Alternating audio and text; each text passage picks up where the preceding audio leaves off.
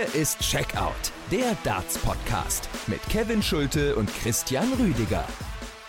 Liebe Freunde des Podcasts, äh, liebe Freunde des Dartsports, liebe Freunde der Darts WM, die beste Zeit des Jahres, sie beginnt. Es ist Zeit für die einzig wahre Winterweltmeisterschaft. Hier ist euer Checkout WM Countdown mit der ersten Folge jetzt im Vorfeld des Turniers im Ali Pelli. Ich bin Kevin Schulte, begrüße natürlich wie immer Podcast-Partner Christian Rüdiger. Hi.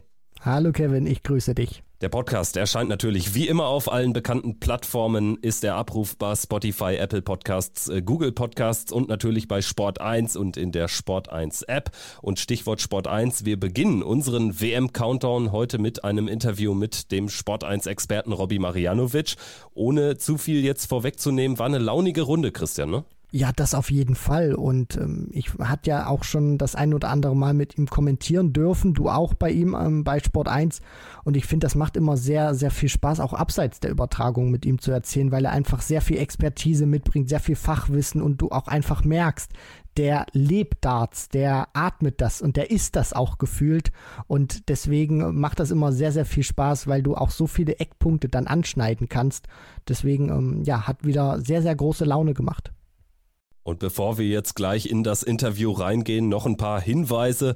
Erstmal natürlich ganz wichtig, ihr bekommt alle Sessions der Darts WM vom 15. Dezember bis 3. Januar live bei Sport 1 im Free TV auf sport1.de oder in den Sport 1 Apps. Insgesamt 135 Stunden davon laufen tatsächlich dann im Free TV, kostenlos natürlich. Neben Kommentator Basti Schwele und eben Experte Robbie Marianovic äh, führt in einzelnen Sessions auch Ann-Kathrin Wiegmann durch die Übertragungen. Sie wird auch auch am Mikro sitzen. Die 28-Jährige war früher eine der besten Jugendspielerinnen Deutschlands, hat unter anderem auch schon mit Max Hopp gespielt im Mixed und äh, da zum Beispiel auch gegen Fallon Sherrick. Also sie kann sicherlich die ein oder andere Geschichte da aus der Vergangenheit, aus den Matches dann auch gegen Fallon Sherrick äh, zum Besten geben am Mikro. Und apropos, Max Hopp habe ich angesprochen, auch er wird für Sport 1 einzelne Tage im Einsatz sein, wird Moderatorin Jana Wusnitzer live in London ein paar Tage als Experte zur Seite stehen. Also ich denke, man kann sich sich drauf freuen. Das wird wirklich ein vollgepacktes äh, Format. Das werden vollgepackte Darts-Wochen auch abseits der Matches. Also das Rahmenprogramm ist gesetzt und es wird auch ja, oder verspricht zumindest sehr gut zu werden, weil gerade natürlich auch Max, der sehr lange jetzt auf der Tour war, der die Spieler auch kennt, der vielleicht auch den ein oder anderen Spieler ein bisschen mehr entlocken kann, weil er dieses Vertrautheitsgefühl hat, was ähm, vielleicht andere nicht so ganz haben. Also da bin ich auch schon gespannt, was der Maximizer in seiner ähm, ja, Form als äh, Darts-Journalist in dem Fall und Experte natürlich auch bewirken kann. Also Jana Wosnitzer und Max Hopp äh, quasi das Äquivalent zu Esther Sedlacek und Bastian Schweinsteiger in Katar. Und ich habe es angesprochen, für mich ist es die einzig wahre Winter-WM. Da gehört natürlich die Darts-WM immer hin. Es wird sich am Anfang ein ganz bisschen mit der Fußball-WM überschneiden, aber trotzdem werden wir den Fokus hier natürlich von Tag 1 an auf die Darts legen. Und auch das äh, sollte noch als Info jetzt hier rein. Wir werden natürlich jeden Tag wieder hier live im, ähm, oder was heißt live, wir werden natürlich natürlich wieder jeden Tag hier die einzelnen Sessions besprechen in der Analyse und werden dann auch jeweils natürlich nachts direkt aufnehmen, um dann auch wirklich top aktuell zu sein und dann auch wirklich auf den jeweiligen nächsten Tag dann zu sprechen zu kommen in der Vorschau. Also ihr verpasst hier wirklich gar nichts, wenn ihr diesen Podcast abonniert. Und äh, ganz generell haben wir auch noch eine kleine Neuerung und zwar haben wir jetzt erstmals einen Discord-Account am Start. Da gibt es einen Channel. Wir selbst kennen uns noch nicht so ganz äh, gut damit aus. Äh, Hörer Chris hat uns auf die Idee gebracht. Der wird da auch ein, ja, das Ganze so ein bisschen steuern, wird uns da zur Seite stehen. Wir werden den Link in die Folgenbeschreibung packen und meldet euch einfach an. Da können wir dann auch nochmal ähm, im Vorfeld der Folgen, im Nachgang dann ein bisschen diskutieren miteinander. Würde uns auf jeden Fall freuen. Deswegen, äh, ich bin da auch immer großer Fan von neuen Sachen und gerade dann auch ähm, solche Foren oder solche Art und Weisen, wo man sich austauschen kann, auch mit mehreren Leuten. Das klingt sehr spannend und wir hoffen natürlich auch, dass es während der WM gut angenommen wird. Genau, ist so ein kleiner Testlauf, werden wir mal probieren und wir laden euch herzlich dazu ein. Jetzt laden wir euch dazu ein, zuzuhören, Robby Marianovic und unserem Interview zu lauschen. Wir haben so gut 40 äh, Minuten mit Robby gesprochen, haben äh, verschiedene Themen angerissen, natürlich jetzt nicht alles in epischer Breite diskutiert, wollten jetzt einfach mal so einen ersten Appetizer liefern hier. Wir werden auch in den verbleibenden fünf Tagen dann bis zum WM-Start jeden Tag noch eine Vorschaufolge liefern mit verschiedenen Gästen. Also bleibt da dran und äh, bleibt gespannt. Und jetzt äh, legen wir einfach los. Äh, zum Anfang habe ich mir einen peinlichen Fehler erlaubt, leider, aber das haben wir alles nicht rausgeschnitten, wie es sich gehört. Aber hört selbst. Bis gleich. Wir wollen die heutige Vorschau-Folge nicht alleine bestreiten, wollen den WM-Countdown hier im Podcast gemeinsam einläuten mit dem Sport1-Experten und zweimaligen WM-Teilnehmer Robby Marianovic. Grüße dich, guten Abend. Ja, schönen guten Abend, ihr zwei. Ich muss direkt äh, reinspringen, dreimaliger WM-Teilnehmer. Oh, skandalös. Klingt jetzt ein bisschen arrogant, aber ist nun mal so. ja, genau. Also die Verbesserung muss natürlich sein. Die WM geht los in knapp einer Woche im Elli Pelli. Du wirst die gesamten äh, zweieinhalb Wochen bei Sport 1 äh, verbringen. Äh, Vorfreude schon da, nehme ich an. Kommt das so langsam oder braucht es noch, bis es dann wirklich losgeht? Wie geht's dir? Auf der einen Seite Vorfreude, muss ich sagen. Auf der anderen Seite habe ich gemerkt, dass ich mit der Vorbereitung noch nicht ganz so weit bin, wie ich gerne wäre. Auch für mich heißt es natürlich so ein bisschen Recherche, äh, Fehler vermeiden. Das ist so immer so mein Hauptaugenmerk, dass ich einfach nichts Falsches sage, weil wenn so eine sechsstellige Zahl an Zuschauern da vor dem Fernseher hängt, dann sollte man das tunlichst vermeiden in Zeiten von Social Media. Deswegen, ähm, ja, aber das Kribbeln ist schon da, auch wenn sich inzwischen so eine kleine Routine gebildet hat. Es ist das fünfte Mal, dass ich dabei bin, aber ähm, es ist noch schön, muss ich sagen. Sehr schön sogar. Ja, und dreimal äh, warst du eben selbst auf der ähm, größten Bühne im Dartsport. Also nochmal, dreimal warst du natürlich da. Du hast selbst mal gegen Daryl Gurney gespielt, dann einmal gegen Richard North, erinnere mich. Wie sind denn so deine persönlichen Erinnerungen? Kommt da auch so ein bisschen Wehmut dann immer auf, wenn man dann die, die Jungs da aufschlagen sieht im, im Alley Pally? Ja, ich meine, was heißt Wehmut nicht? Man, man, man kennt ja die Situation, man weiß, was die vorher gemacht haben, äh, wie der Practice Room aussieht, wie man sich so fühlt vor so einem Match, äh, was so abgeht. Ähm, Wehmut, ja, man denkt schon drüber nach, dass es äh, doch irgendwie nicht mehr so präsent im Kopf ist, wie es vielleicht sein sollte oder wie man sich das gewünscht hätte. Es geht so schnell vorbei. Das ist eben das Traurige immer an der Sache gewesen. Und jetzt ist es ja auch so, die WM natürlich das größte Turnier von allem. Deswegen macht es das erstmal per se schon ähm, zu einem sehr besonderen Turnier. Aber wenn du jetzt mal so für dich auch drauf schaust, Robby, neben dem Namen natürlich der Weltmeisterschaft, was macht denn die WM aus deiner Sicht noch so besonders? Ist es diese riesige Bühne oder dieser Austragungsort oder das, das Publikum oder eine Mischung aus allem? Publikum muss man ganz vorne anstellen, glaube ich. Diese drei, dreieinhalbtausend Zuschauer, die da drin sind, die machen einen unfassbaren Krach. Hat natürlich auch was mit der Location zu tun. Das ist klar. Dann natürlich die Typen, die da oben auf der Bühne stehen. Äh, ich glaube, das äh, sage ich schon seit Jahren. Ähm, einfach, wenn man die sieht, das sind eben nicht diese typischen durchgestylten äh, Sportler mit den üblichen Phrasen in Interviews und, und mit dem Verhalten, mit dem typischen, was man so kennt aus dem Sport. Das sind ganz andere Menschen, die vorher Fliesenleger, Elektriker waren oder im Wasserwerk gearbeitet haben, wie auch immer. Und das macht es für mich dann, glaube ich, am meisten aus. Einfach diese Typen, die ganz anders sind, wie man sich sie im Sport vorstellt. Vielleicht äh, auch eine Frage, die ähm, einige Leute interessiert, wenn man dich jetzt da im TV ähm, zuhören kann und auch sehen kann über die Comcam zwischendurch. Ähm, da ist ja dann auch so ein bisschen Vorbereitung reingeflossen. Gerade bei der WM nehmen ja auch Spieler teil, die wir sonst im gesamten Jahr überhaupt nicht sehen. Wie läuft da so deine Vorbereitung ab? Jetzt gerade auf diese vielleicht auch unbekannteren Spieler in äh, der ersten Runde der WM an den ersten Tagen. Telefonierst du da auch häufiger mal mit Basti oder, oder wie muss ich mir das vorstellen jetzt im Vorfeld des Turniers?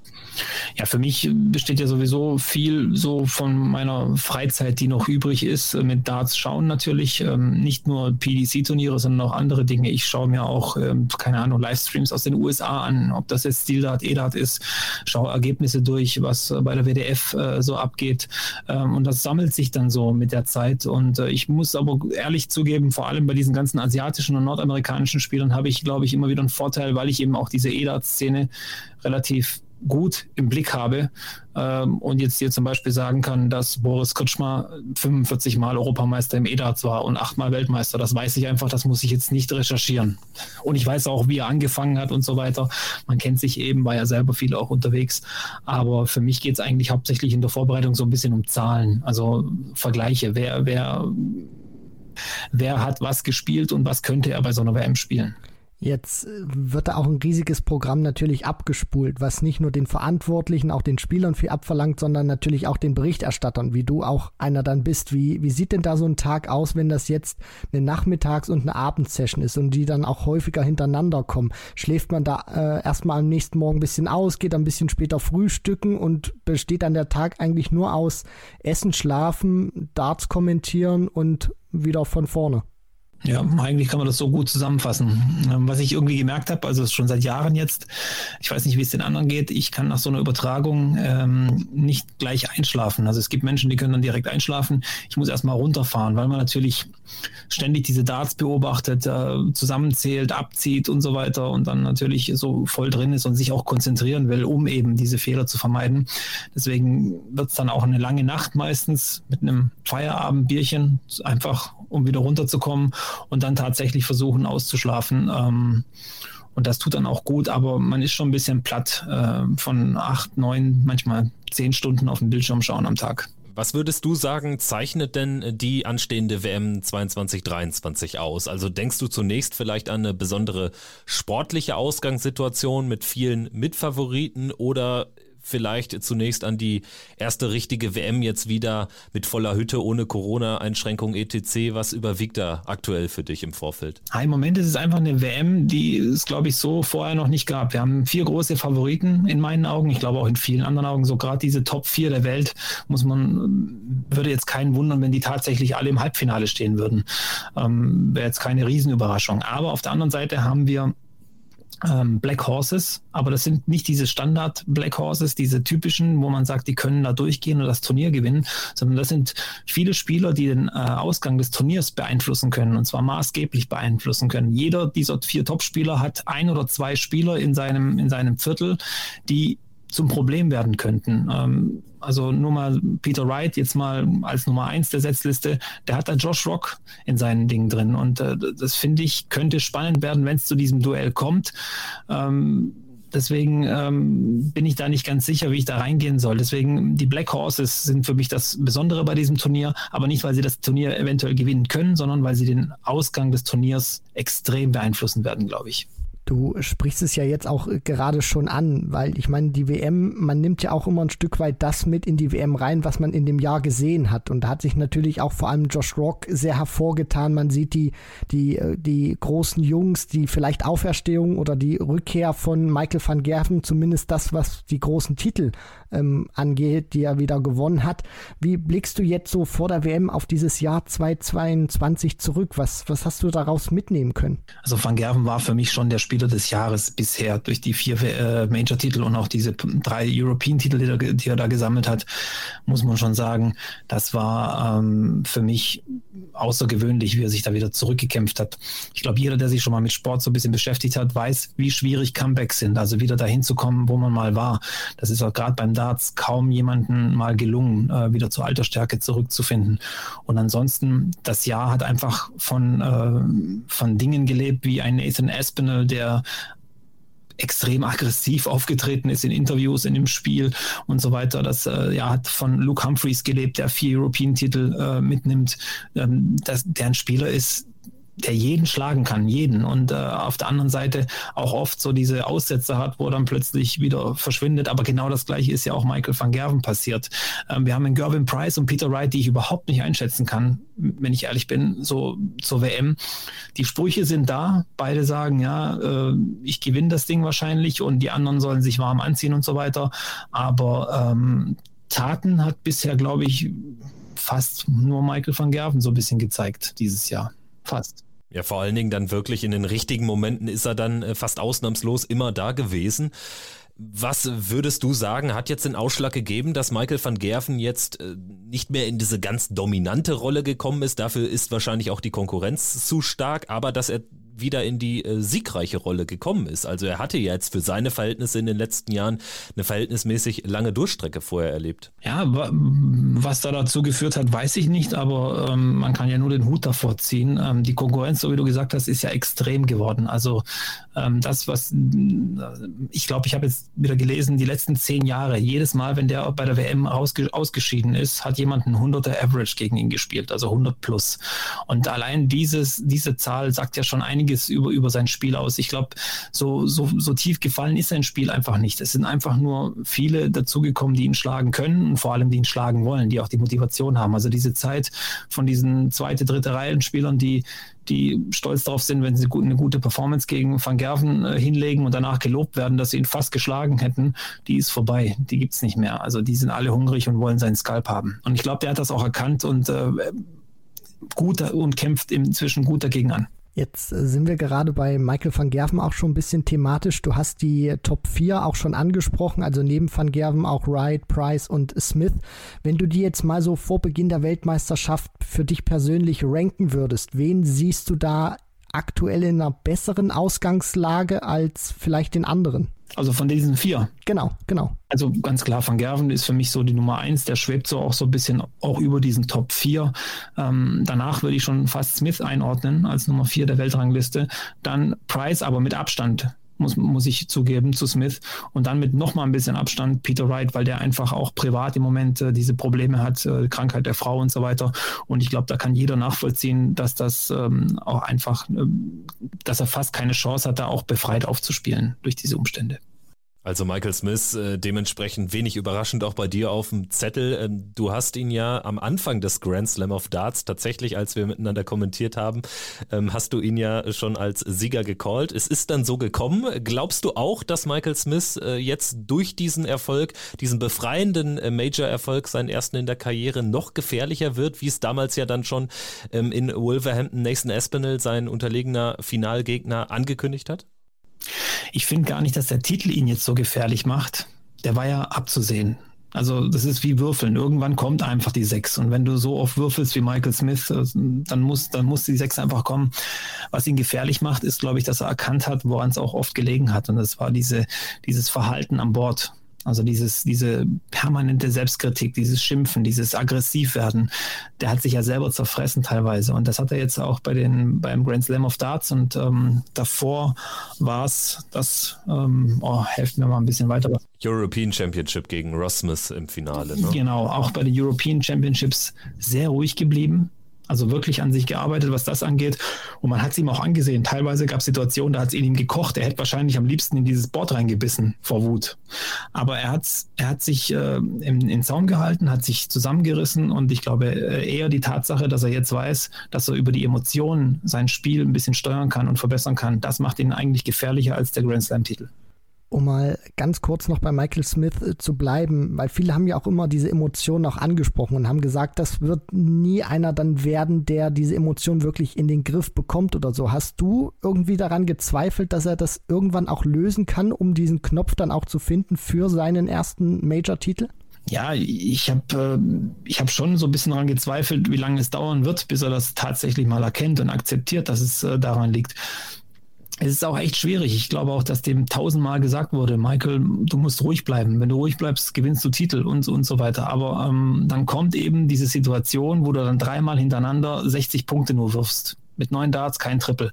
Und für einen Spieler wie Michael Smith muss sowas eine absolute Katastrophe sein, weil das ist einer, der, der hat am Anfang seiner Karriere gesagt, Doppel trainieren brauche ich nicht. Ich bin so gut im Scoring, da werde ich mir so viele Darts auf Doppel rausspielen.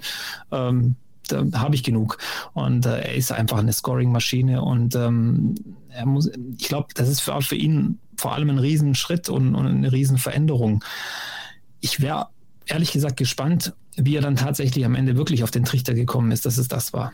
Du hast jetzt eben Gervin Price in diesem Top 4 Power Ranking an dritter Stelle notiert. Machen wir auch mit ihm weiter. Er ist äh, nichtsdestotrotz die Nummer 1 der Welt. Dennoch hat man ja so ein bisschen den Eindruck, dass er so ein bisschen unter dem Radar spielt. Ne? Also die letzten Turniere, die letzten Major-Events waren jetzt für seine Verhältnisse gar nicht so erfolgreich. Ähm, würdest du auch mitgehen für Gervin Price eigentlich gar kein so gutes Jahr bislang, wenn man jetzt so seine Capability betrachtet und auch ähm, mit einbezieht, wie er dann auch teilweise ähm, ein Peter Wright bei Major-Finals schon regelrecht zerstört hat. Er hat ja auch die Besten der Welt nicht nur besiegt schon, sondern auch regelmäßig zerstört. Das ist ihm jetzt schon sehr lange nicht mehr gelungen.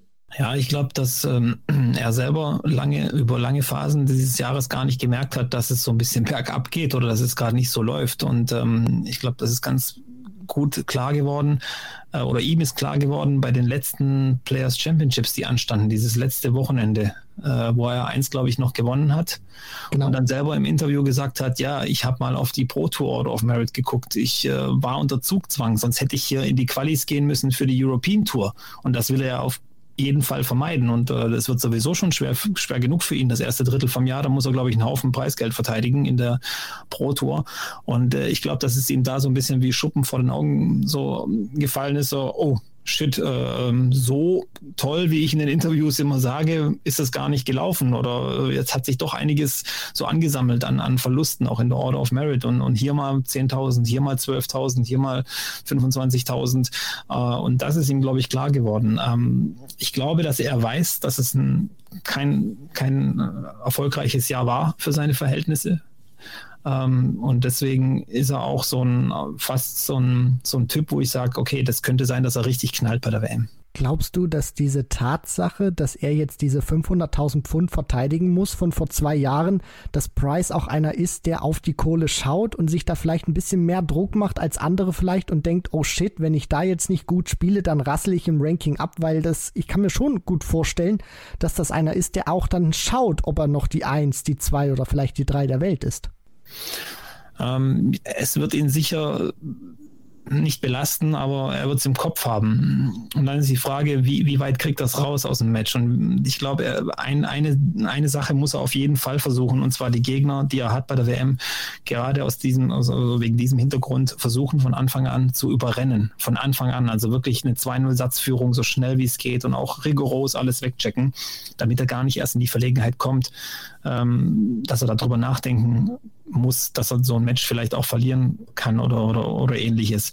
Ich glaube, wer, wer Gerben Price schlagen will, auch als unterlegenerer Gegner, muss versuchen, ihn so lang wie möglich so ein bisschen, ähm, ja, wie soll man sagen, in Schach zu halten ihn einfach zum Nachdenken zu bringen. Aber ich würde mich jetzt als Gegner auch nicht darauf verlassen, dass Gerben Price sich ins Hemdchen macht, nur weil er 500.000 Pfund zu verteidigen hat in der Rangliste. Und wenn wir über den Titelverteidiger sprechen, also Peter Wright, der das Turnier ja dann am ersten Abend auch ähm, ja, beschließen wird, so, äh, eröffnen wird, sozusagen, entweder gegen Mickey Menzel oder Ben Robb. Ähm, du hast jetzt natürlich schon angesprochen, berechtigterweise durch die Krankheit seiner Frau ist da wirklich ähm, Peter Wright auch so eine Art, ja, vielleicht auch ein kleines Dark Horse im äh, Blick auf die vier Topstars. Ähm, würdest du dennoch sagen, Peter Wright ist dann auch ein Spieler, da würde es dich nicht überraschen, wenn er jetzt auf einmal hier eine äh, total stabile WM spielt und wirklich sehr souverän dann die ersten Runden alle übersteht und plötzlich ist er wieder im Halbfinale? Oder würdest du sagen, die Situation in diesem Jahr ist doch eine andere, eine kompliziertere? Also ich kann mich noch daran erinnern, 2020er WM, die erste, die er gewonnen hat. Da hatte ich ähm, das Vergnügen, äh, die Premier League teilweise zu kommentieren. Und was ich da von Peter Wright gesehen habe, das war haarsträubend, das war unfassbar eigentlich. Du hast eigentlich gedacht, was ist denn los mit dem? Fünfer und Einser am Fließband, vor allem die Fünfer. Der hat ja wirklich, diese Premier League äh, war ein totaler Reinfall für ihn. Auch das Jahr irgendwie, ja, so ein bisschen was ist gelaufen, aber nicht wirklich was. Und dann kam er zur WM und äh, es war auch, glaube ich, dieses, äh, diese WM, wo er ja fast im, im, im ersten Spiel gleich rausfliegt gegen Noel Malikdem und so weiter. Da hast du schon gedacht, was für ein was für ein Start auch für ihn. Der wäre eigentlich schon raus gewesen und dann wird er doch Weltmeister. Und seitdem sage ich eigentlich, egal was bei Peter Wright passiert bei der WM, mich überrascht nichts mehr. Und er muss jetzt auch mal zeigen, dass er große Titel verteidigen kann. Also ich weiß jetzt nicht, ob ich es direkt auf dem Schirm habe, aber mir fällt jetzt kein großes Turnier ein, was er verteidigen konnte. Vielleicht könnt ihr mich dann noch mal äh, kurz korrigieren. Aber es wird natürlich ähm, sehr interessant sein, was ähm, Peter Wright da auch anbieten wird. Allgemein, wenn man jetzt noch mal so über dieses Jahr spricht von ihm, wie hast du das so im Eindruck gehabt? Ich finde, das war eines der kuriosesten, vielleicht sogar das kurioseste Jahr von Peter Wright, jetzt mal abgesehen von diesen familiären, von diesen äh, Gesundheitszuständen von seiner Frau Joanne. Auch die Interviews, da teilweise von den Averages zwischen Genie und Wahnsinn. Wie hast du so Peter Wright wahrgenommen?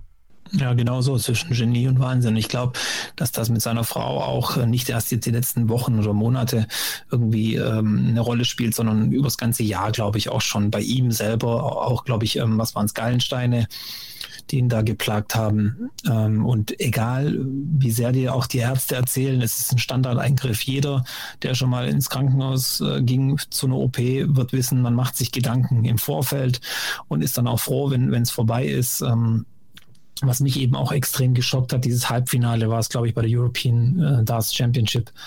Ähm, also da 8-3 gegen Ross Smith. Ne? Genau. Viertelfinale, ja, Verzeihung, ja, ja, genau. Und 8-3, eine 8-3-Führung ähm, eigentlich hergibt und äh, sieben oder acht Lecks hintereinander verliert gegen Ross Smith, das war schon Wahnsinn. Also ich hätte auch gesagt, bis zu dem Tag, es gibt niemanden auf der Welt, der acht Lecks hintereinander gegen Peter Wright gewinnt. Also zumindest wird es sehr, sehr schwierig, wenn er, wenn er einigermaßen ein Niveau spielt von 90 äh, oder 95 im, im Schnitt. Aber es ist echt schwer einzuschätzen und ich glaube auch nicht, dass äh, man darf ihn nicht abschreiben, aber ich würde ihn auch nicht zu hoch handeln. Also Peter Wright tatsächlich für uns alle sehr, sehr schwer einzuschätzen. Mal davon abgesehen, also grundsätzlich wissen wir alle, was äh, der Mann im, zu dem Leisten imstande ist. Wenn du dir jetzt vielleicht mal die vier Spieler anschaust, hast du ähm, direkt aus der Pistole geschossen ein, wo du sagst, hier, ähm, der hat es echt schwer, der kann dann auch möglicherweise schon, schon ganz früh rausgehen. Oder würdest du sagen, eigentlich in den frühen Runden ist da jetzt keiner da, ähm, der ihn wirklich gefährden könnte, so wie es zum Beispiel, ich erinnere mich an Rob Cross, der ja am ersten Abend damals gegen Jeffrey Deswan spielen musste, wo gefühlt schon äh, die Hälfte der Dartswelt ähm, Deswan als Sieger getippt hat, ist dann anders gekommen, aber ähm, du weißt, wovon ich spreche also wenn ich mir auch so den Draw angucke, die ersten ein, zwei Runden werden für diese Top 4 wahrscheinlich äh, relativ glimpflich über die Bühne gehen. Für Peter Wright könnte so das erste oder der erste kleine Stolperstein Keen Barry eventuell werden. Der ist da in seinem, äh, in seinem Viertel. Ähm, da sehe ich so ein bisschen, äh, was heißt Probleme? Ich, ich habe Keen Barry immer auf der, auf der Liste als einen, der mal einmal einen riesen Paukenschlag raushaut. Ähm, so eine Art, äh, keine Ahnung, vielleicht auch ähm, wie zum Beispiel Gaga Clemens damals, der ja den amtierenden Weltmeister rausgenommen hat. So eine Geschichte traue ich Keem Barry zum Beispiel auch zu. Und das ist so, so, so ein Ding. Äh, aber ansonsten sehe ich bei den anderen jetzt nicht die ganz großen Probleme. Da wird es dann doch eher ernst, wenn dann Viertelfinale ansteht und wenn dann die ja, die Setzposition 5, 6, 7 und 8 einschreiten. Ähm, ich weiß gar nicht, 8 ist James Wade, äh, genau, die sieben Johnny Clayton, der ist. Genau, aber ich glaube, dass die acht nicht ins Viertelfinale kommt. Ja, sehe ich auch so. Ja weil er vorher gegen Gabriel Clemens verliert.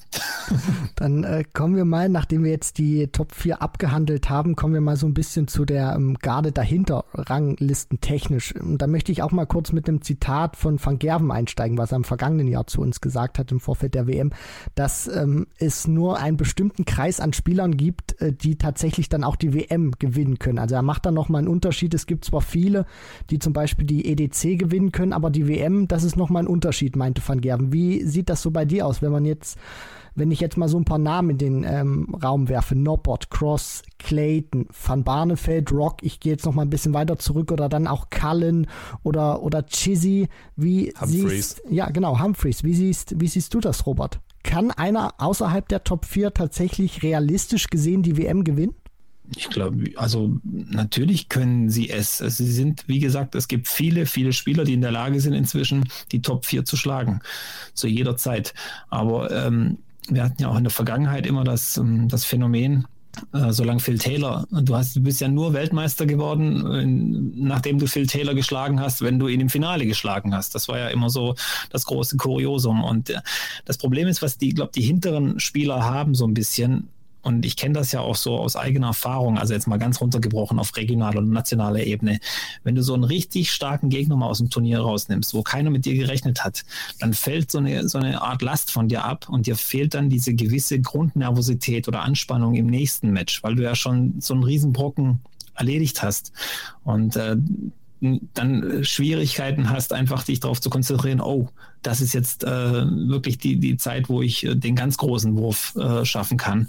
Und äh, das wird den Spielern dort ähnlich gehen, schätze ich mal. Also Van Gerven widersprechen will ich jetzt nicht direkt, aber irgendwann kommt ja mal eine Überraschung. Ob es dieses Jahr ist, ja, wer weiß. Äh, wie gesagt, wir haben ja einen Kandidaten, der so gewisse Parallelen zu Rob Cross hat. Ein Jahr auf der Tour, gute Ergebnisse, den einen oder anderen Titel eingeheimst, äh, sehr gute Matches, die einem bis heute in Erinnerung, in Erinnerung sind. Deswegen warten wir mal ab. Klar, du sprichst Rob Cross an, der ja damals äh, schon tatsächlich bei seiner ersten WM das ganze Ding geholt hat. Josh Rock muss man aber vielleicht sogar noch mal ein bisschen anders, ein bisschen krasser bewerten, oder? Weil er ja wirklich vor einem Jahr gefühlt noch völlig unbekannt war. Also Cross hat ja zumindest dann auch mal im, im, im Jahr davor auch dann äh, schon, ähm, was war es, UK Open gespielt, glaube ich, da auch als Rileys Qualifikant und so. Und Josh Rock kam ja irgendwie und ist auf einmal nicht mehr wegzudenken, auch aus dem ganz illustren Kreis. Ne? Ja, der ist irgendwie für mich ähm, schon früh irgendwie auch die Anzeichen gewesen, der ist gekommen, um zu bleiben. Und ähm, ich habe irgendwo mal ein Interview aufgeschnappt, so, so ein paar Sätze ähm, hat er, er wurde gefragt, ähm, oder es wurde erwähnt, dass er früher irgendwie in einer Hühnerschlachtfabrik oder so gearbeitet hat. Und so wie er geantwortet hat, Uh, not anymore, not anymore. Also so wirklich so, nein, nein, auf, dann arbeite ich nicht mehr. Und uh, er hätte, es hätte eigentlich nur noch uh, gefehlt, dass er hinterher sagt, Gott sei Dank arbeite ich da nicht mehr. Und ich hatte so das Gefühl, dass es so ein Typ ist, der sagt, ich habe jetzt eine Riesenchance, ich habe auch keinen Bock mehr, wieder irgendwo in eine Fabrik zu gehen und zu arbeiten. Ich nutze das jetzt und auch wie er auftritt, auch dieses ähm, kleine Theater mit seinem Management, wo er raus will. Das hat er ja so ein bisschen lapidar gesagt, ja, ich will da raus aus dem Management, die lassen mich nicht. Ich habe es an die DIA weitergegeben, die, die kümmern sich drum. Ähm, das zeigt schon, dass er seinen Fokus schon aufs Spiel hat und nicht auf dieses ganze Drumherum. Er könnte ja, wenn wir noch ganz kurz bei ihm bleiben, wenn er Jose Justitia aus dem Weg räumt, dann auf Kellen Ritz treffen oder würde er auf Kellen Ritz treffen und es könnte dann in der dritten Runde potenziell zum Match kommen mit Nathan Aspinall. Das wäre wahrscheinlich eines der, ja, oder könnte dann eines der besten Matches werden, wo man sich dann fragt, warum muss man eigentlich über Best of Seven spielen? Warum könnten die vielleicht nicht noch länger spielen, wenn die beide wirklich drauf sind? Ja, es gibt halt gewisse Matches, die kannst du dir ein bisschen länger anschauen. Andere bist du froh, wenn du, ähm, ja, wenn sie vorbei sind. Das kann ich auch offen zugeben, auch als Experte. Das passiert uns natürlich auch bei 95, 96 Matches bei so einer WM. Ähm, aber ähm, es ist schon in Ordnung so, glaube ich, äh, dass das alles so dauert, weil äh, irgendwann ist alles vorbei. Es gibt auch für mich Matches, denen hätte ich noch gut und gerne eine Stunde zusehen können. Äh, denk da nur immer an ähm, na, der Waliser. Ich habe jetzt wieder den Namen vergessen. So, so schnelllebig ist dieses Geschäft. Äh, Jamie Lewis gegen Peter Wright war, glaube ich, Achtelfinale oder sogar Top 32. Ich glaube, Top 32, wo, wo ähm, beide über 100 spielen und Lewis 4-1 gewinnt. Ne? Genau, ja, wo ich, wo ich auch gedacht habe, warum ist das jetzt äh, vorbei? Das war so schön bisher. Aber äh, wie gesagt, äh, ich, ich fieber ja auch diesen Matches entgegen und hoffe, dass es dazu kommt, ähm, weil wir einfach jetzt auch eine Situation haben, wir brauchen nicht mehr diese, diese MVG-Anderson-Matches, um uns voll reinzusteigern in, in so eine WM. Es, es ist eben Josh Rock, Nathan Aspinall, Luke Humphreys, die aber alle eins gemeinsam haben und das muss man auch mal sagen, das sind alles schnelle Werfer und äh, deswegen sind sie auch so attraktiv zum Zusehen. Vielleicht ein ziemlich harter Cut, wenn wir jetzt über die Erfahrung von, von Spielern sprechen. Josh Rock, noch ganz unerfahren, spielt seine erste WM. Auf der anderen Seite haben wir ähm, natürlich Steve Beaton, aber äh, bleiben wir doch mal so im erweiterten Kreis und da müssen wir über Barney sprechen, der jetzt ja wirklich äh, einen tollen Grand Slam gespielt hat, da erst an Michael Smith gescheitert ist. Und man hat so ein bisschen das Gefühl, in der richtigen Zeit des Jahres, wo er dann auch so richtig Bock hat, da scheint es bei ihm deutlich besser zu laufen. Also nimmst du ihn auch so wahr, dass er jetzt wirklich einer sein kann, der er erneut Gervin Price gefährlich werden kann, wenn es zu diesem Duell in der dritten Runde kommt nach Weihnachten? Also er ist definitiv in Price seinem Kopf drin. Also das wird Price nicht, äh, glaube ich, auch nicht äh, so einfach abstreiten können. Das auch wenn er wahrscheinlich denkt, ja, hoffentlich spiele ich wieder gegen Barney, um da was äh, richtig zu rücken. Aber Barney merkt man schon, er ist nicht gemacht für diese Pro Tour äh, und, und für diese Pro Tour ohne Kameras und, und, und wo er dann mit, mit acht anderen am Tisch sitzt und so weiter. Er, er braucht schon sein Walk-on, er braucht die Kameras, er braucht die Barney Army, die da hinter ihm steht und so weiter. Und das könnte ihn echt nach vorne pushen. Ähm, und ich glaube, dass auch für Barney jetzt eine, eine Riesenchance ist, wenn ihn sein Management so ein bisschen oder seine Betreuung so ein bisschen darauf einstellt, hey Barney, spiel eine riesen WM und du klopfst wieder vielleicht an den Top 16 an. Und dann heißt es dann, ja, dann kannst du eben auch mal so ein Pro-Tour-Wochenende auslassen, wenn du keinen Bock hast. Äh, das könnte so die Motivation für ihn sein. Ähm, was allerdings immer so ein Faktor bei Barney ist, und es ist wieder so ein, so, eine, so ein Format, wo, wo Matches über eine Stunde gehen oder sogar noch länger, sein Diabetes. Wir vergessen das immer. Jeder, der, der Menschen kennt, die Diabetes Typ A haben, die, äh, der wird bestätigen, das ist ein, eine wahnsinnige Achterbahnfahrt, was, was dein äh, ja, Nährstoffhaushalt da angeht und, und deine Verfassung. Deswegen bin ich mal gespannt, wie er das handelt. Aber ähm, Barney, für alle Barney-Fans vielleicht auch mal so ein kleiner Teaser. Barney ist bei der WM 2007 als Nummer 32 der Weltrangliste angetreten. Dann das 4-3 gegen wir Colin haben die gleiche Lloyd, ne? Situation ne? wieder. genau. Ja, ja, genau. Im zweiten Spieler gegen Colin Lloyd. Also wir haben wieder die gleiche Situation. Also die Hoffnung ist da. Und vielleicht war es auch nochmal ganz wichtig, jetzt für Barney persönlich so ein Halbfinale zu spielen vor TV-Kameras, dass er auch spürt, dass er das weiterhin noch kann im Vorfeld der WM. Und wir haben jetzt schon ein paar Namen mit dir thematisiert. Wenn du dir mal so ein bisschen dieses Draw jetzt überfliegst oder die, die Teilnehmer, wer hat denn jetzt neben den genannten auch so ein Überraschungspotenzial oder wer kann denn sich vielleicht aus der ähm, Versenkung wieder ins Rampenlicht spielen oder wer äh, kann denn so eine Art Renaissance auch wieder erleben von vielleicht bekannten älteren Spielern, die jetzt so ein bisschen abgefallen sind? Ja, viele würden sie wahrscheinlich jetzt sagen oder sich wünschen, dass es Adrian Lewis ist, der so, so die Zeit so ein bisschen zurückdreht. Ähm, aber ich bleibe jetzt mal aus der deutschen Sicht. Ähm, ich weiß, dass Gaga die letzten Wochen, Monate eine schwierige Phase hatte. Da ging es auch um gesundheitliche Dinge äh, und so weiter. Und deswegen würde ich mir wünschen, zumindest in meinem Kopf, dass er eine riesen WM spielt, vielleicht nochmal ein Achtelfinale erreicht, wie schon vor zwei Jahren, dass er einfach für sich selber so einen kleinen Befreiungsschlag ähm, so hat. Da geht es gar nicht drum dass ich jetzt äh, will, dass er da so im Rampenlicht steht oder wieder diesen Hype äh, hat um sich rum, sondern einfach für ihn, einfach, dass das wieder so, dass äh, ja die Einstellung da ist vor der nächsten Saison, die ja dann auch gleich im Januar, Februar wieder startet, dass er dann weiß, okay, es, es läuft wieder und das wäre vielleicht so in meinem Kopf wichtig aus deutscher Sicht. Perfekte Überleitung, denke ich mal, um über die drei deutschen Teilnehmer zu sprechen. Äh, bleiben wir doch nochmal bei Gaga 25 der Welt. Äh, das heißt, ähm, James Wade wäre ein möglicher Drittrundengegner. Das haben wir jetzt äh, schon mal kurz angerissen. Also nachdem äh, klar war nach den PC Finals, wie jetzt genau die Setzung aussieht, war mein erster Eindruck, also so als 25 der Welt, ich will jetzt keinen Druck machen oder so, ne, aber trotzdem hat man so ein bisschen das Gefühl, es hätte jetzt schlechter laufen können. James Wade spielt äh, kein gutes Jahr mehr, also ist definitiv ein anderer Spieler geworden, auch nach seinem Krankenhausaufenthalt in Leverkusen.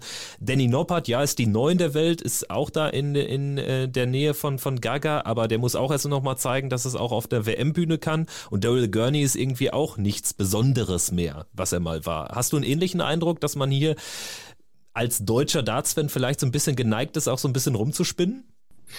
Ja, ich habe auch so den Draw angeguckt und die Setzliste und habe auch gedacht, okay, dieses Viertel genau in der Position, auch wo er in diesem Viertel ist, vielleicht gar nicht so schlecht. Danny Noppert wäre ein möglicher Achtelfinalgegner. Ähm, für ihn, äh, Gervin Price ist auch relativ weit oben. Das wäre dann erst Viertelfinale äh, und so weiter es ist möglich, aber Problem ist eben immer, man muss einfach auch bedenken, er kommt aus einer schwierigen Saison, aus einer, aus einer schwierigen Phase auch raus.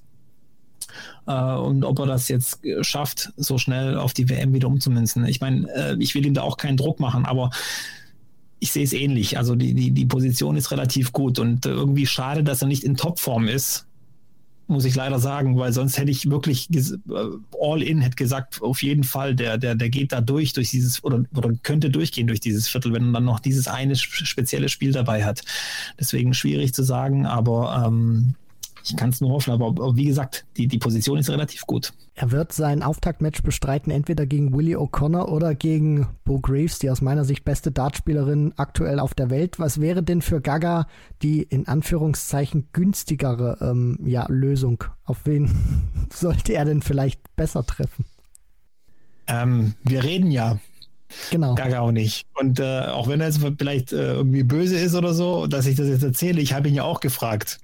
Keine Antwort. Aber es ist eine gute Antwort, finde ich. Also er hält sich da auch äh, relativ bedeckt und das wirst du auch, glaube ich, nicht aus ihm rauskriegen. Er wird äh, wahrscheinlich auch selber sagen auf die Frage, ja, dass, dass natürlich beides äh, gute Dartspieler oder Dartspielerinnen sind. Ähm, ähm, keine Ahnung. Ähm, ich, ich will da jetzt auch gar nicht mutmaßen. Und wenn du sagst, äh, Bo Greaves, die beste Dartspielerin zur Zeit, ich, ich würde sogar einen Schritt weitergehen. Also für mich jetzt schon die beste Dartspielerin aller Zeiten. Fast, was die Zahlen angeht zumindest. Das auf jeden Fall. Also wenn man tatsächlich das ähm, als Maßstab nimmt, was sie da wirklich auch konstant jetzt gebracht hat auf der Women's Series, ist das ja wirklich à la Bonheur. Glaubst du, sie kann Willie O'Connor schlagen oder? Also ich tendiere so ein bisschen dahin, also viele sehen sie auch schon gefühlt mit Chancen auf die dritte, vierte Runde ausgestattet. Das finde ich eher, ehrlich gesagt ein bisschen zu weit gedacht und ich habe auch das Gefühl, Willie O'Connor könnte ein Gegner sein, der sich davon nicht beeindrucken lässt. Der auch tatsächlich sehr straight weiter seinen Dart spielt. Also für meine Begriffe so, ich kenne ihn nicht persönlich, persönlich, aber ist so mein Eindruck, Willie O'Connor auch jetzt eher ein unangenehmer Gegner. Ja, vielleicht genau der richtige Gegner auch äh, für sie. Ähm, ich will jetzt auch nicht so sehr diesen Hype mit Bo Greaves befeuern, aber wir müssen uns immer die Zahlen anschauen. Wir haben ja Darts-Orakel, wir können ja die letzten zwölf Monate so ein bisschen einsehen, äh, reinschauen. Da stehen, glaube ich, knapp 85 Average bei Bo Greaves drin. Wenn man so drauf schaut, denkt man, ja gut, das ist ja nicht so gut eigentlich. Also 85, da gibt es in Deutschland viele, äh, die das spielen wahrscheinlich. Aber bei diesen 85 muss man echt ganz knallhart mal dazu sagen, die spielt ja zum größten Teil alleine ihre Matches. Also die hat niemanden, der ihren Zwölfdater vor die Nase knallt und sie steht dann schon auf 81 Rest und, und, und nimmt dann diesen 115er, 117er Average mit, den sie da bis dahin gespielt hat, sondern sie spielt das tatsächlich alleine alles runter, teilweise gegen Gegnerinnen, die unter 40 im Average spielen. Äh, und das ist die Schwierigkeit und das darf man echt nicht unterschätzen. Und ähm, wenn Willie O'Connor äh, sich einen Gefallen tun will, sollte er auch schauen, dass er in dieses Match so früh wie möglich reinkommt und äh, ihr so ein paar Stiche verpasst am Anfang gleich mit einem High Finish mit ein paar Highscores und so weiter, weil sonst könnte Bo Greaves Lunte riechen und äh, sich sagen, okay, Willie O'Connor ist heute schlagbar. Weil wir jetzt gerade schon über Bo Greaves sprechen, möchte ich noch mal ganz kurz zu ihr ähm, kommen, bevor wir dann noch mal zu Flo Hempel und äh, Martin Schindler dann auch ähm, überleiten werden. Ich finde so der Unterschied zwischen Ashton und Sherrock, den ich auch so wahrgenommen habe, auch bei der WDF-WM damals oder jetzt auch bei der Women's Series, dass sie im Vergleich zu den anderen beiden Damen, und das wird das Problem für Willie O'Connor sein, die kann das Scoring technisch auch mitgehen. Also Sherrock ist ja auch immer eine, die, die vom Timing her unglaublich gut war und dann die Fehler bestraft hat gegen Menso oder gegen Ted Evans. Und ich glaube, das ist einfach die, die große Gefahr, weil sie ja auch diese Averages, die du gerade angesprochen hast, sie hat ja niedrig auch gespielt obwohl sie nicht, nicht gefordert wurde. Aber wenn sie gefordert wurde, dann haut sie dir auch mal eine 107 um die Ohren. Also ich, wie gesagt, ich ähm, bin da echt gespannt und äh, habe das natürlich auch gesehen, dass äh, sie in den speziellen Momenten da war. Und äh, das muss man anerkennen. Und das ist eine große Fähigkeit übrigens. Also das, das ist für mich sogar die Fähigkeit überhaupt der Top-Top-Spieler, die erkennen, wann muss ich mich jetzt so dermaßen zusammenreißen, dass es jetzt noch reicht. Also diese, dieses Paradebeispiel MVG bis vor ein paar Jahren es steht 5-5 bei dem European Turnier. Du hättest eigentlich schon fast 100 Euro drauf wetten können, dass der mit einer 180 anfängt. Er hat ja dann da auch irgendwie, was waren es, 29 Spiele oder so in Folge, die in den Decider gingen, auf der European Tour dann für sich ja. entschieden. Wirklich eine irre Serie. Und dann kam meines Wissens nach Ian White, der ja nicht dabei ist. Also das ist eine ganz wilde Geschichte. Ähm, kommen wir zu sprechen auf äh, die Nummer 29 der Welt, äh, die Nummer 2 der Deutschen, Martin Schindler. Erstmals in der zweiten Runde. Wir haben äh, darüber mit ihm jetzt auch kürzlich die Tage gesprochen. Und ähm, ja, er sagt natürlich auch ganz klar, er bereitet sich auf Martin Lukman vor. Also also es sollte uns alle wahrscheinlich wundern, wenn Martin Lukman die Partie gegen Nobuhiro Yamamoto aus Japan nicht gewinnt. Martin Lukman oder eben Yamamoto in der zweiten Runde. Deine Gedanken zu diesem Draw aus Sicht von Martin Schindler erstmals gesetzt im Ali Pelli? Ja, ich finde irgendwie, das ist ein schwieriges Spiel auch für Martin so ein bisschen einzuschätzen, weil manchmal wünschst du dir, okay, ich möchte einfach klar, äh, so, so, so klare Tatsachen vor mir haben. Also entweder ein Top-Favorit, wo ich weiß, jetzt muss ich alles reinwerfen, oder jemanden, wo du sagst, okay, wenn ich mein normales Spiel durchziehe, dann, dann dürfte das kein Problem sein. Bei Martin Lukman kann man das ja wirklich nicht einschätzen. Auch ein Spieler mit einem guten Timing, ähm, der für mich vor allem schwer zu spielen ist aufgrund seiner Art und Weise. Die Mimik und Gestik, die macht mich fertig beim Zuschauen. Also der ist mir einfach zu hektisch, zu nervös. Ich, ich kann da auch die Augen nicht davon lassen, wenn sein Gegner wirft, dass ich ständig beobachte, was Martin Lukben da hinter ihm macht. Ähm, das ist echt Wahnsinn, aber ein total sympathischer Typ, wie ich finde. Und ähm, aber wenn ich ehrlich bin, wenn es zu dem Duell kommt, ist Martin Schindler schon der Favorit. Zumindest auf dem auf Papier. Und er hat auch gesagt, also ich will da jetzt auch noch, noch nicht zu weit vorgreifen in dem Interview, was wir mit ihm geführt haben, er gibt sich sehr selbstbewusst und vielleicht ist dieses erste Spiel jetzt gegen Martin Lugman auch vielleicht ein, ein, ein schwieriges, weil er sich es jetzt auch mal selbst beweisen möchte, endlich mal auf dieser Bühne ähm, bestehen zu können und gewinnen zu können. Glaubst du, das ist immer so ein, so ein kleiner Faktor, den man noch im Hinterkopf hat? Ich habe zwar ein gutes Jahr gespielt, aber ich habe auf dieser Bühne noch kein Match gewonnen. Das ist eben das, was ich gerade fragen oder sagen wollte. Wie viele WM-Matches hat Martin Schindler jetzt gewonnen? Noch keins. Das wird er natürlich auch wissen von der, ähm, von der Statistik her. Ähm, trotz allem muss man ja auch zugeben, und das weiß auch Martin, glaube ich, selber, dass das ein anderer Martin Schindler ist als derjenige, der in der Vergangenheit da mitgespielt hat. Und deswegen glaube ich, dass das, das ist auch ein ganz anderer Martin Schindler, der vor zwölf Monaten gegen Flo Hempel verloren hat, finde ich, weil es auch eine ganz andere Situation war. Da hat man ihm auch noch angesehen, dass er sich nicht 100% wohlgefühlt hat dort oben.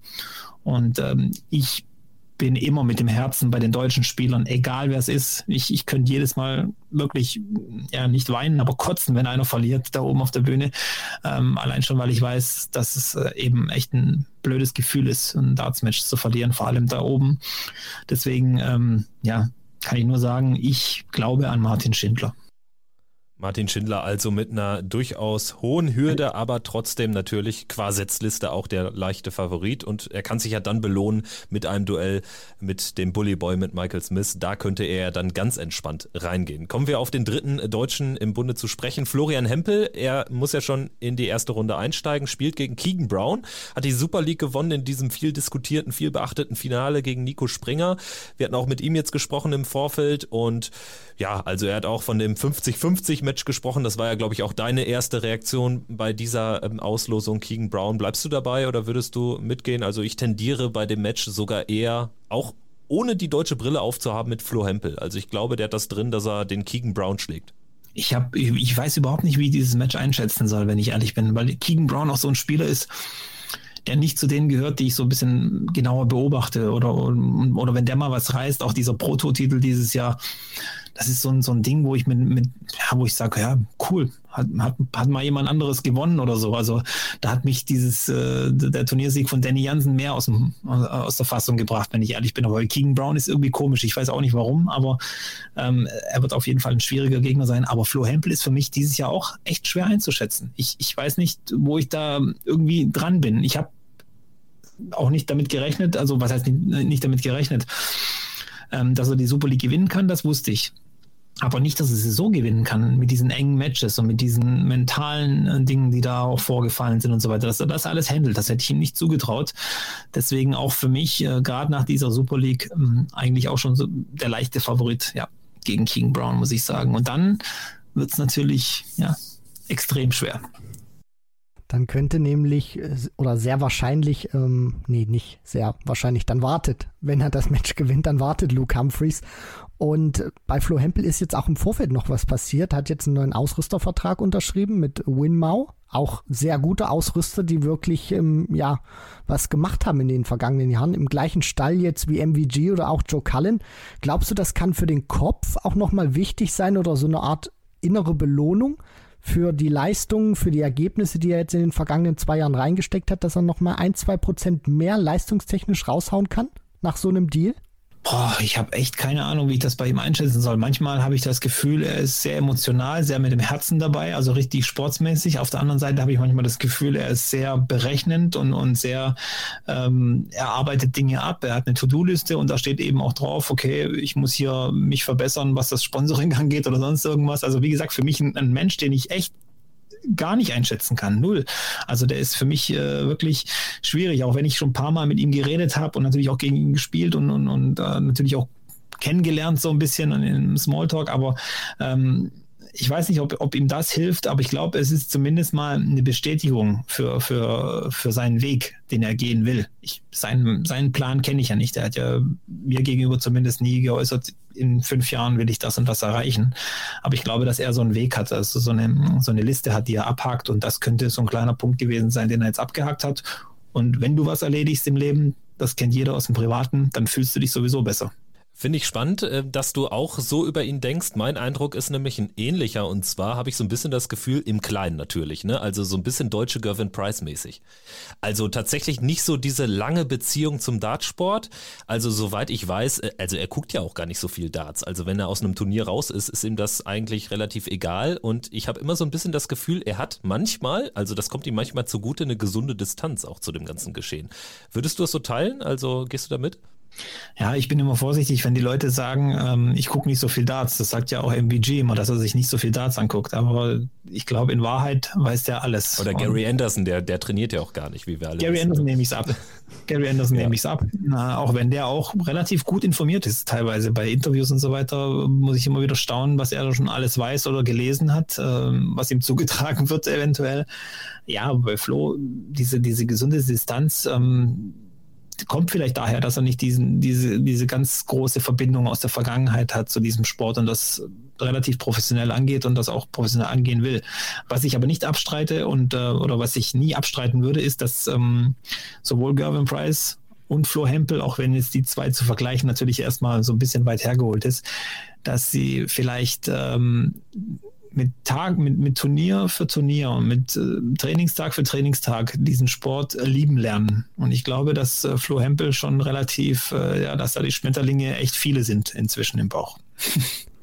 biegen wir jetzt so langsam auf die Zielgerade ein, Robby. Wenn wir uns die internationalen Qualifikanten anschauen, die immer sehr bunt gemixt sind, auf welchen der Spieler oder Spielerin freust du dich besonders auf dieser Seite? Prakashiva. Warum? Weil es so ein Typ ist, wo, wo die Geschichte ist, ich glaube, sieben oder sechs oder sieben Jahre auf der Tour gespielt.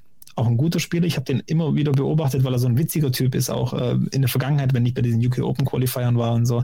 Früher äh, total witziger Typ und auch ich habe ihm immer zugeguckt, was der so spielt beim, beim Warm-up und äh, diese Spielchen, die die machen. Der hat un unfassbar gut immer gespielt. Der hat, glaube ich, auch schon mal einen Neuner gespielt äh, beim Warm-up oder neun perfekte Darts eben gespielt beim Ding. Und dann, dann sehe ich irgendwie, dass sie noch nie für die WM qualifiziert. Und äh, wo ich dann denke, wow, komisch. So ein guter Spieler, nie bei der WM.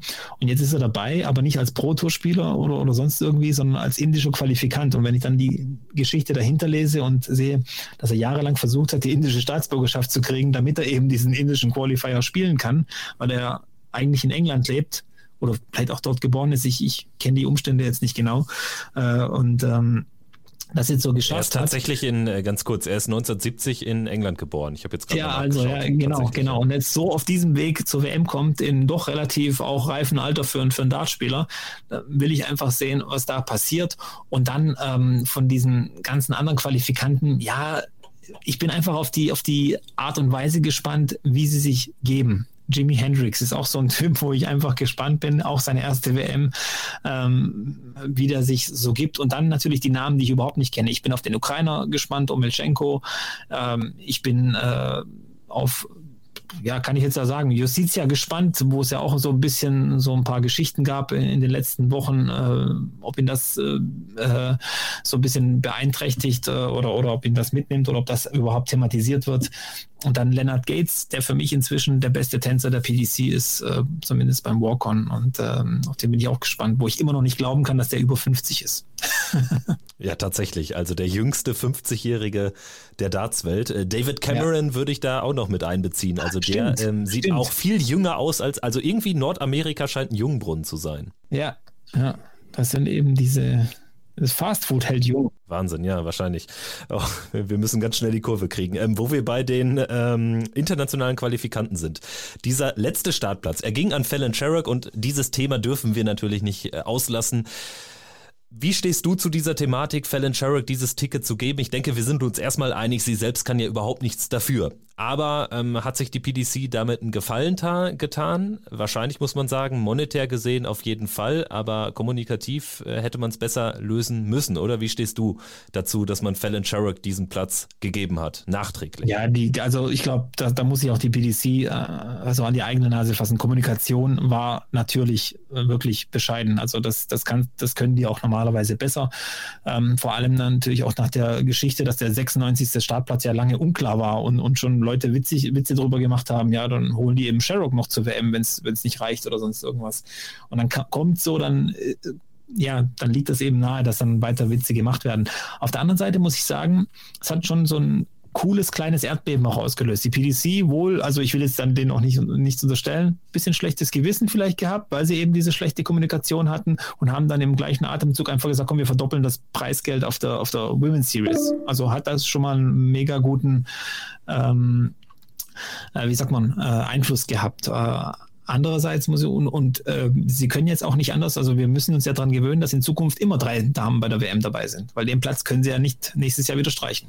Ganz kurz dazu, was sendet das für ein Signal vielleicht auch an andere Spieler oder Spielerinnen, wenn sie eben sehen, also 95 haben sich dafür qualifiziert und eine hat eben per se eine Wildcard bekommen, auch wenn es die PDC jetzt nicht als Wildcard tituliert, sondern mit dem Sieg beim Women's World Matchplay sozusagen argumentiert, was damals aber überhaupt kein Thema war. Was sendet das für ein Zeichen an andere, die Jahr für Jahr rumreisen, auf kleineren Turnieren spielen, um irgendwann diesen Traum mal leben zu können.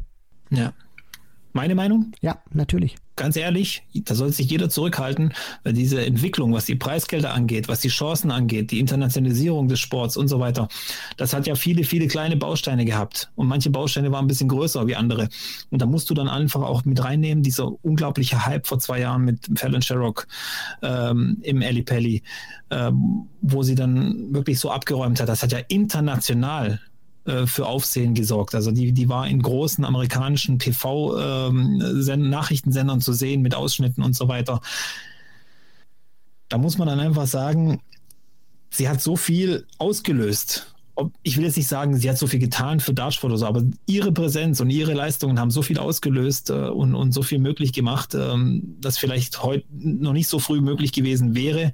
Deswegen muss ich, wäre ich da auch ein bisschen vorsichtig. Also wir haben inzwischen eine Tour, ähm, die wieder aufgestockt wird, glaube ich, nächstes Jahr, die Pro Tour, wenn ich es richtig gelesen habe. Also auch die wird wieder aufgewertet. Das heißt, auch die Nummer 75 der Welt wird was davon haben. Und äh, das ist nun mal so. Und was, was ist äh, im Prinzip ist ja nur fix Top 32 der Welt und die Top 32 der Pro Tour Order of Merit gehen zur WM. Das sind die 64 Spieler. Und alles andere, das kann die PDC für sich äh, managen, wie sie will.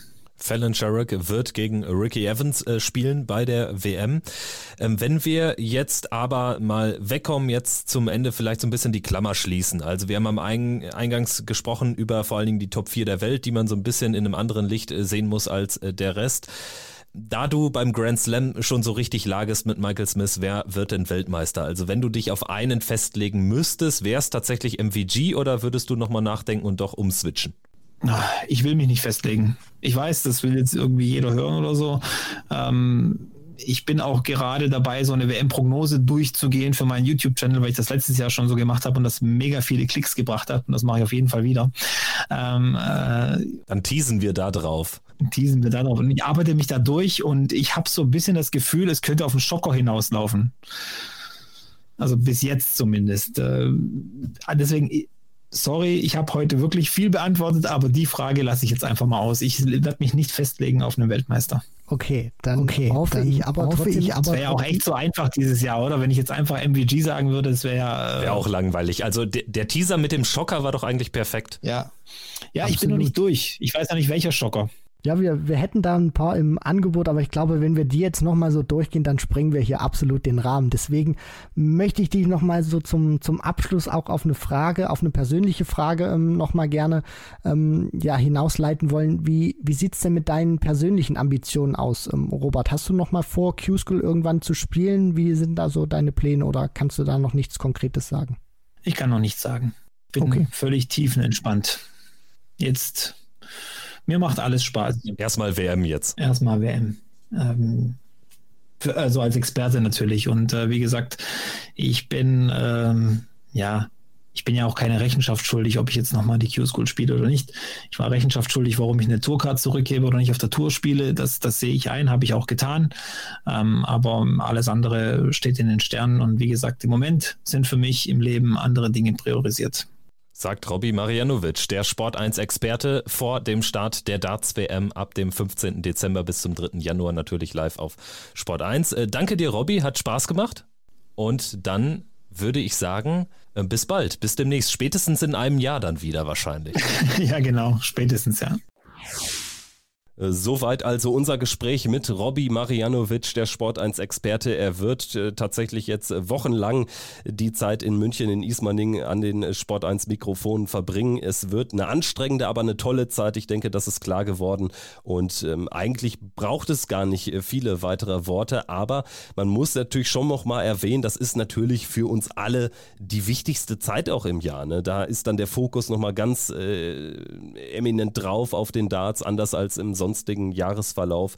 Dementsprechend darf man sich da wirklich freuen und es wird anstrengend, aber es wird einfach cool. Ja, das auf jeden Fall. Das ist für mich immer die schönste Zeit des Jahres. Nicht nur, weil es dann auch immer früh dunkel ist und man dann auch ähm, ja sozusagen nicht weiß, wenn es dann draußen schneit oder es ist nass kalt, regnerisch draußen. Da guckt man halt immer gerne Darts und ich meine jetzt in der Funktion, in der wir auch sind, äh, macht das nochmal doppelt Spaß, dann darüber zu reden und äh, ich habe einfach Bock auf die WM und qualitativ wird das gefühlt von Jahr zu Jahr mal besser. Man sagt irgendwie immer, die beste WM aller Zeiten war das, aber das kann man dann irgendwie zwölf Monate später wieder in die Tonne kloppen und äh, erneut rausholen.